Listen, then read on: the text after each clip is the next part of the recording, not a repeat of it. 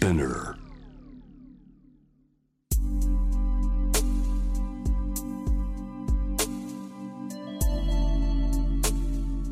眠らない街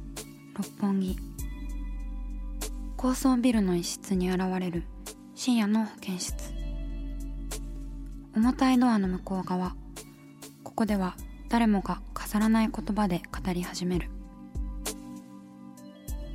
心の声を聞き出す。特別な聴診器を持って迎えるのは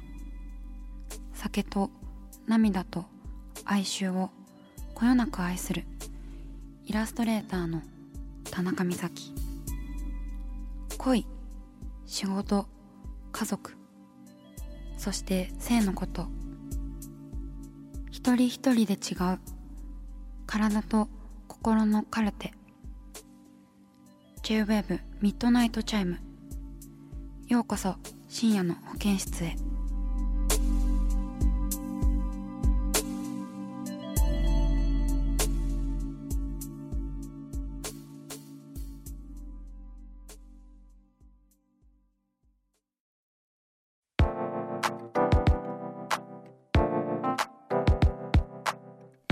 J-WAVE ミッドナイトチャイム」続いては田中美咲の「ファイト一筆」です。リスナーから寄せられたお悩みに私がイラストでお答えするコーナーとなっております。早速やっていきましょう。ラジオネーム園子さん。26歳女性の方です。こんばんは。美咲さんのおしゃべりを毎週楽しみにしています。美咲さんのロマンポルノ機構を読んで日活ロマンポルノに興味を持ちました。同棲している彼と一緒に見て感想を話し合ったりしたいのですが私がそのことを言うと恥ずかしいのか興味がないのか話をすり替えられてしまいます。どうすればいいでしょうか？とのことです。えー、園子さんメッセージありがとうございます。ねラジオも聞いてくださってロマンポルノ機構も読んでくださってだいぶだいぶ見てくれている。ありがとうございます。めっちゃ嬉しいです。えー、私のロマンポルノ機構がきっかけでやっぱロマンポルノに興味を持って見てくださる方がいらっしゃるんですね。なんか改めてだけど嬉しいな。いやーなんかねその日活ロマンポルノはね本当にあのこうなんだろう特殊枠というかこう昔からこうピンク映画と呼ばれているものポルノ映画はあったんですけどもその何でしょうねロマンポルノというあのこう性的なシーンがもうちょっとこう少なくて良いというかこう規定の時間だけ入れればこうその日活ロマンポルノという枠で作品が発表できるというあの枠で作られたものなんですけどだからねすごいあの挑戦的であったりとか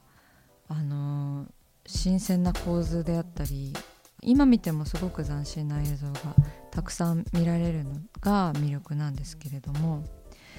まあそのね同棲している彼と一緒に見て感想を話したりしたいのですがなんか話をすり替えられてしまうと。そうでもまあねあんまりこう人に 人に話したりするような作品じゃない時もあるからね 結構こうすごいシーンがたくさんあったりとかするのであのなかなか人と話すのは難しい作品なの作品たちなのかなっていうのは私は思いますね。私もやっぱり二活ロマンポルノの話を人とする時はかなり人を選びますね。まあなんか日活ロマンポルノのね連載を持っておいてこうそのことについてねコラムとかも書いてますけれどもやっぱりこうなかなか話すのが苦手であったりとかそういうまあね結構センシティブなことも時代柄もあるし作品のコンセプトからしてもねたくさんあるので人とあの共有することはなかなか難しいっていうあの前提はあると思います。うん。ね、どうすればいいでしょうか？ということなんですけれども。まあなんかあからさまにこう嫌がっていたりとかがあるんだったらまあその話はしなくてもいいのかなっていうふうに思いますけれどね、うん、無理に一緒に見たり無理に話し合ったりする必要はないんじゃないかな。うん、あとはなんか作品のレビューとかを読むのもすごくおすすめですよ。なんか私と同じ考えをなんか持ってる人がいるっていう喜びがあったりあとはなんか全然違う解釈の人もいるんだみたいな感じでそういったあの遠い人の感想を見るっていうのも結構いいかなって思いますね私は。うん、そうですね私のそのロマンポルの機構にで出してる私の感想は結構こう私の好みまでわかるというかこの話はもう二度と見たくないかもしれないですとかまで結構連載の中で言ってるんでなんだろう気軽なレビューとしてあのロマンポルの機構はあの入門編としておすすめできるかなって思います。そう。これをねイラストでお答えしないといけないんですけれどもどうしようかな。うんまあでもねなかなか人と話すのが難しい映画の種類だとは思うので、まあ、日記に書いてみるとかかな。なんかも文章にしたりするのはいいと思う。うん。ブログ立ち上げますか？その子さんが。えー、そしたらブログ立ち上げてるようにしますか？その子さんが。じゃあその子さんのブログをこう立ち上げてるイラストを描こう。なんかあの映画のジャンルにかかわらずその一緒に見た映画について人と話すのが苦手だって方もいらっしゃいますよね。すぐ言葉にするのって難しいじゃないですかやっぱり。そうなんか私も私は一応なんかこう思っていることをこう口にするっていうか話す仕事じゃないですかラジオって。だからこう慣れているというかその筋肉が割と発達してる方なのかなって感じる時もありましてなんかこうすぐに言葉にできないような作品とかもありますからね。うん、だから園子さんはきっとなんか言葉にするのが上手な方なのかなって思いましただからでもなんかその自分のこう筋肉のそういう強さみたいなその思ったことを言葉にする筋の強さをあの人にも当てはめないようにするのは結構大事かも。みんなそんなに話すのが上手なわけではないっていうのも私私もねあのどうしてもやっぱり自分があの映画の感想とか喋りたくなるとつい「あのねえねえ」ってなんか「あのシーンどう思った?」みたいなことをね言いたがるあの経営なんですけれどもなんかそうじゃない人もいるいるしなっていうのを最近ね感じた次第でございますよ。もしかしたら本当いろいろな作品でこう感想をすぐに口に出したりとかするのが難しい人の方が多いかもしれないですね。うん、でもなんかそういう人にもこう話を聞いてもらったりとかねするだけでもいいかもしれないし後日こう話してくれたりなんかするとより嬉しいですよねそういうあのこう言葉にしたりとか人とその自分の感想を共有するのが苦手な方であっても紙にまとめた感想をくれたりとかちょっとね今回どうすればいいでしょうかっていう質問だったのでちょっとお答えをイラストにしてるんですけども園子さんがちょっとブログを始めた設定でイラストを描きます。園子の園子のブログっていう立ち上げました。絵の中の園子さんが。はいイラストができました。えーとちょっと古めのパソコンから園子のブログをこう立ち上げている園子さんのブログにこうコメントがたくさんついたら嬉しいななんて思いながら描きました、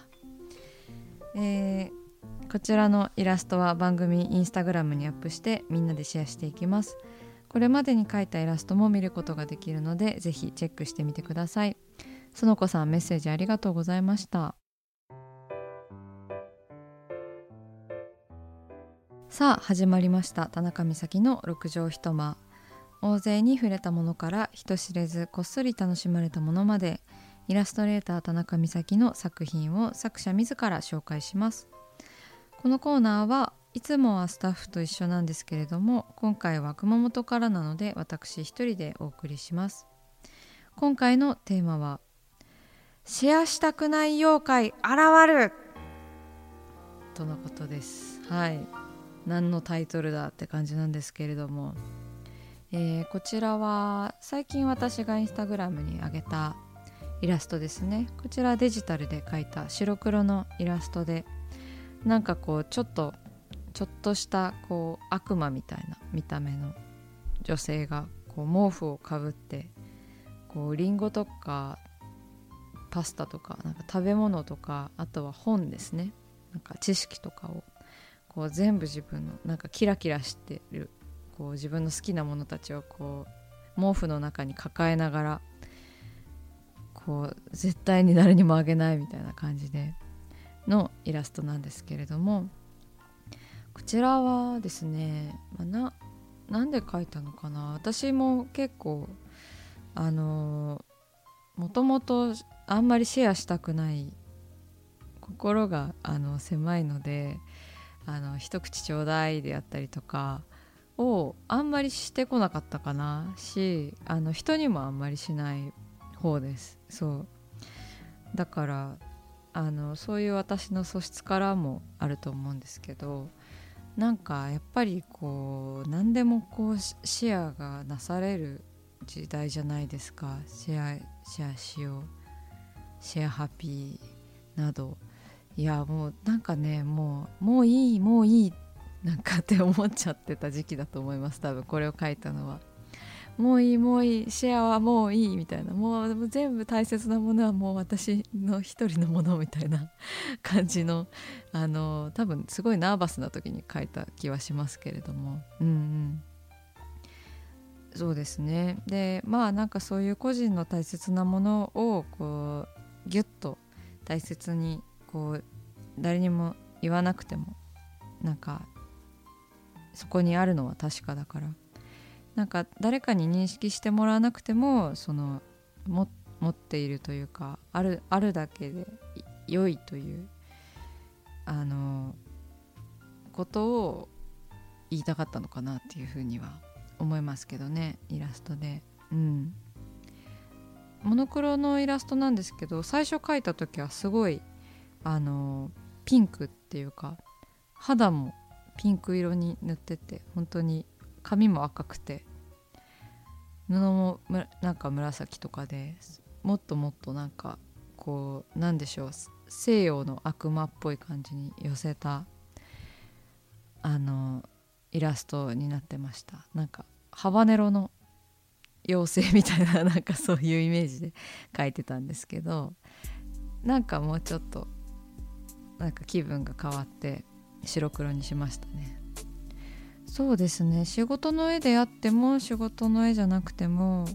やっぱりあのー、すごく修正多いですね。ととりとにかくあのデジタルだとすごく修正もあのー、細かくできますしあのー、でしょうね。こう修正に気楽気楽な修正ができるのでよりデジタルだとあのなんか気に入らないところがすごく目立って見えたりとかあとはこう手軽に修正していくことが多いですね。であとはなんかあの大体まああれですね仕事じゃない絵は描いてその日のうちに載せることもあるんですけどお仕事の絵は描いて一日こう、ね、寝かすというかあの見ない日を作らないと本当にこの絵でいいのかっていうのが分からなくなる時があってそれであのよく締め切り1日前に締め切りを設定してあの本当に良かったかを考える期間みたいなものを設けたりとかしてますね。あの夢中で描いてるとねなんかこの絵がいいのか悪いのかよく分からなくなってるんでなってくるんでそれはなんか古典のイラストとかもそうなんですけどだから今も昨日結構古典のイラストに手をあの出す日でで今日は、まあ、ラジオの収録もあったんで今日はあの古典の絵には手を出さないようにしてました。なんかこれでいいのかなってずっとこう見ながら考える時間みたいなのが必要でしたね。うん。だからデジタルの絵もアナログの絵も修正または寝かしっていうのが必要となってきますね。うん。